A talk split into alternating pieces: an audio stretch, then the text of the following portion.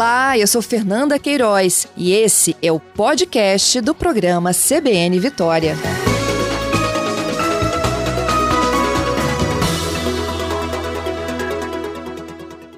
Ludigero Liberato, bom dia.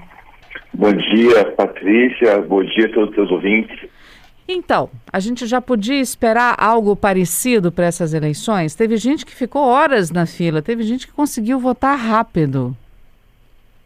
Talvez não é, essa demora tão grande. Há uma previsão, uma resolução de 2021, de que nos casos de falhas na identificação, seria necessário tentar essa identificação por mais quatro vezes, antes de prosseguir para aquela identificação tradicional, que é com base na, na, nos documentos que são apresentados perante o mesário. É, então, mas veja, é importante é, que o nosso ouvinte entenda que a Justiça Eleitoral hoje tem um papel muito importante no que diz respeito ao cadastro dos cidadãos. É um dos órgãos com a maior capilaridade é, do governo federal, ou seja, nós temos zonas eleitorais ao longo de quase todos os municípios do Brasil. É, e garantir essas informações fidedignas é sinônimo de um processo eleitoral mais transparente, um processo eleitoral mais seguro. Então, apesar dessa demora, é importante que o cidadão compreenda que faz parte de um processo evolutivo e a tendência é sempre reduzir esse uhum. tempo de espera. Agora, por que uma tent... quatro tentativas? Por que não duas? Na, na, na, viu que não deu problema duas ou três, pelo menos, já parte logo para o papel para tentar agilizar mais. Por que quatro tentativas? Tem explicação para isso, para esse número? Não, é, provavelmente deve ser alguma questão, uma questão técnica, mas a, essa observação é realmente procedente. Talvez seja o caso de se aprimorar isso para as próximas eleições. Uhum. Lembrando sempre, Patrícia, que a cada eleição em que o eleitor é, tem alguma falha na biometria, mas isso é resolvido, a tendência é que esse número de falhas é, seja reduzido com o passar do tempo. Mas essa, essa crítica realmente, quanto ao número de tentativas, é um ponto a ser melhorado e a ser evoluído. É, porque é, agora, se resolveu o problema no primeiro turno, a ideia que o eleitor que teve problema, que ficou esperando na fila, é que no segundo turno esse problema não exista mais, né? É, tem, nós temos duas situações, né? O eleitor que esperou e isso foi resolvido, e tem aquele eleitor que provavelmente vai enfrentar isso de novo. Porque não e conseguiu. aquele eleitor que teve falha. Exato, teve falha na biometria e foi obrigado a fazer identificação visual é possível que esse eleitor passe pelo mesmo problema no segundo turno, já que não vai dar tempo de corrigir é, o cadastro dele no que diz respeito à identificação. É isso que eu ia te perguntar, porque a gente tem 27 dias para o segundo turno, está marcado para o dia 30, né? Ou seja, é, é, dá tempo de acertar até lá? É uma pergunta que os eleitores se fazem. O problema é que nem sempre o problema tem só a ver com o, o, o Tribunal Regional Eleitoral ou o TSE. Às vezes é a própria identificação do eleitor que não está funcionando, né? E aí complica mais.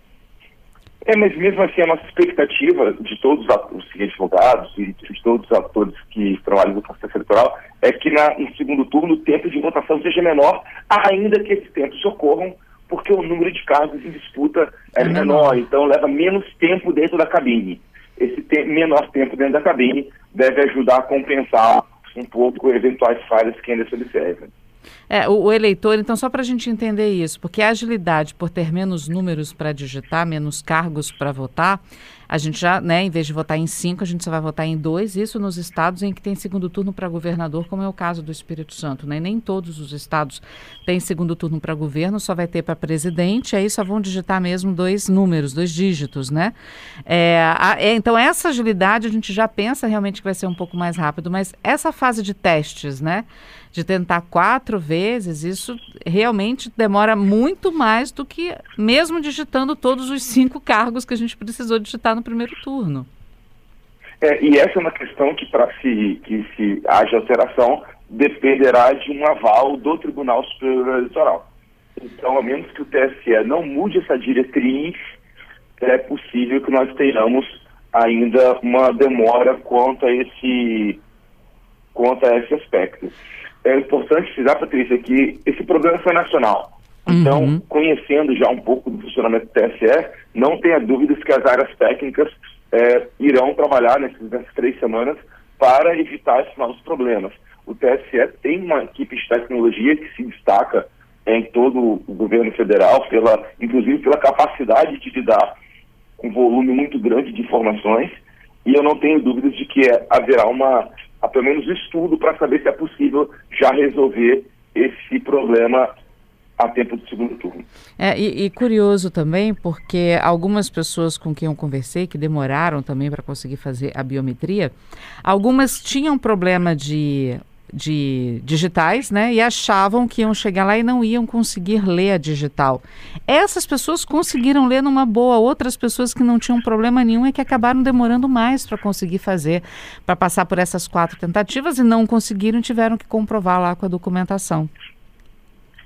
É, e nós temos, porque os problemas são de natureza variadas. Uhum. O problema pode ser quanto à natureza, quanto à digital, o problema pode ter sido na falha do cadastramento em que ocorreu a, uma então, todas essas questões é uma, são, são uma série de fatores que é difícil de determinar como causa única. E por isso que depende realmente de uma análise mais acurada é, do setor de tecnologia, uhum. do TSE, para uma solução que consiga reduzir o tempo de votação. Ludgero, falhou um pouquinho a ligação na hora que você falou do outro motivo. Você falou, olha, pode ser realmente por conta de uma leitura, uma digital que, que não é tão boa e pode ser, aí falhou a ligação. Você pode repetir para a gente?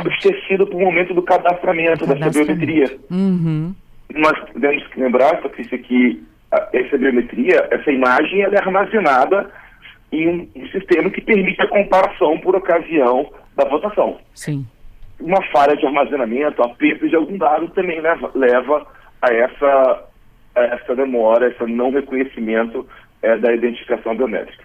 Bom, você falou que a equipe técnica do, do TSE né, já está trabalhando né, é, quanto a essas dificuldades. É possível, nesses 27 dias, eles tirarem essa obrigatoriedade das quatro tentativas e de, pelo menos isso você acha que eles conseguem resolver em 27 dias? Olha, se essa for recomendação da área técnica é, para o Tribunal Superior Eleitoral, é possível, porque nós temos sessões até lá, isso é uma resolução do TSE que previu essa, essa diretriz aos mesários, e é possível que essa diretriz seja alterada. Basta lembrar que em 2020 o TSE chegou a abrir mão do próprio reconhecimento biométrico em razão da pandemia, uhum. para evitar que houvesse uma contaminação. Então, essa, assim, a, a diretriz dos mesários é uma questão é, legislativa, ou seja, de normas do TSE. Isso pode ser aprovado, uma diretriz de forma diferente. O que me parece é que o TSE irá somente, somente irá mudar essa diretriz se houver um aval da equipe é, de tecnologia. É, você falou sobre essa questão da, da segurança, biometria para segurança. É, eu destaco aqui também o diretor-geral do Tribunal Regional Eleitoral de São Paulo, o Cláudio Correia, e ele falou, ele disse exatamente isso, olha, a biometria não é um meio ágil de votar, é um meio seguro para votação, né? Então, não é para ser rápido, é para ser seguro. Então, essa, essa lentidão às vezes pode ocorrer. Mas o ideal seria é, juntar os dois, né?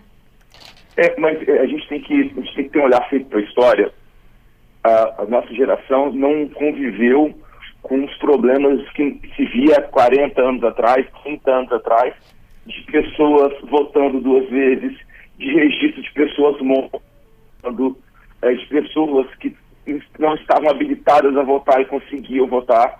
Todos esses problemas foram superados e ficaram para a história graças avanço da tecnologia. Então essa demora, ela é um, um infelizmente, um mal menor ainda do que a dúvida quanto ao resultado da eleição, quanto à dúvida de, de, votações fraudulentas. Então, é importante que a população tenha também uma certa dose aí de compreensão, como teve ontem, né? A população uhum. demonstrou uma compreensão com a importância desse trabalho feito pela Justiça Eleitoral para que nós possamos ter um processo eleitoral cada vez mais seguro. Nós precisamos ter um processo eleitoral em que as, as discussões realmente de propostas dentro de projetos de candidatos e não sobre segurança ou sobre fraude na votação. É, Lugero, tem aqui a pergunta do Maurício. É, ele está perguntando se o eleitor pode se cadastrar ainda para o voto em trânsito no segundo turno só para presidente. nós já tínhamos um prazo estabelecido com respeito ao primeiro turno. Eu, já, eu confesso, Patrícia, que não me recordo de cabeça na resolução se ela vai ser, vai ser reaberta para o segundo turno. Acredito que não, mas te mando essa informação daqui a pouco aí, é, devidamente checada para divulgação para toda a população. Tá joia. Ó, e o Giovanni Abranches conosco dizendo: olha, eu prefiro ter mais segurança, eu fiz a biometria é, e sempre quero é, a, mais a segurança do que a agilidade. Né? O que precisa ser feito é uma orientação para a população ter paciência e cuidado com a próxima, é, com a própria digital, né? Para não ter esse problema. Mas às vezes não é, é problema da população, né? Da digital da pessoa, como você falou, às vezes é um cadastro mesmo, né?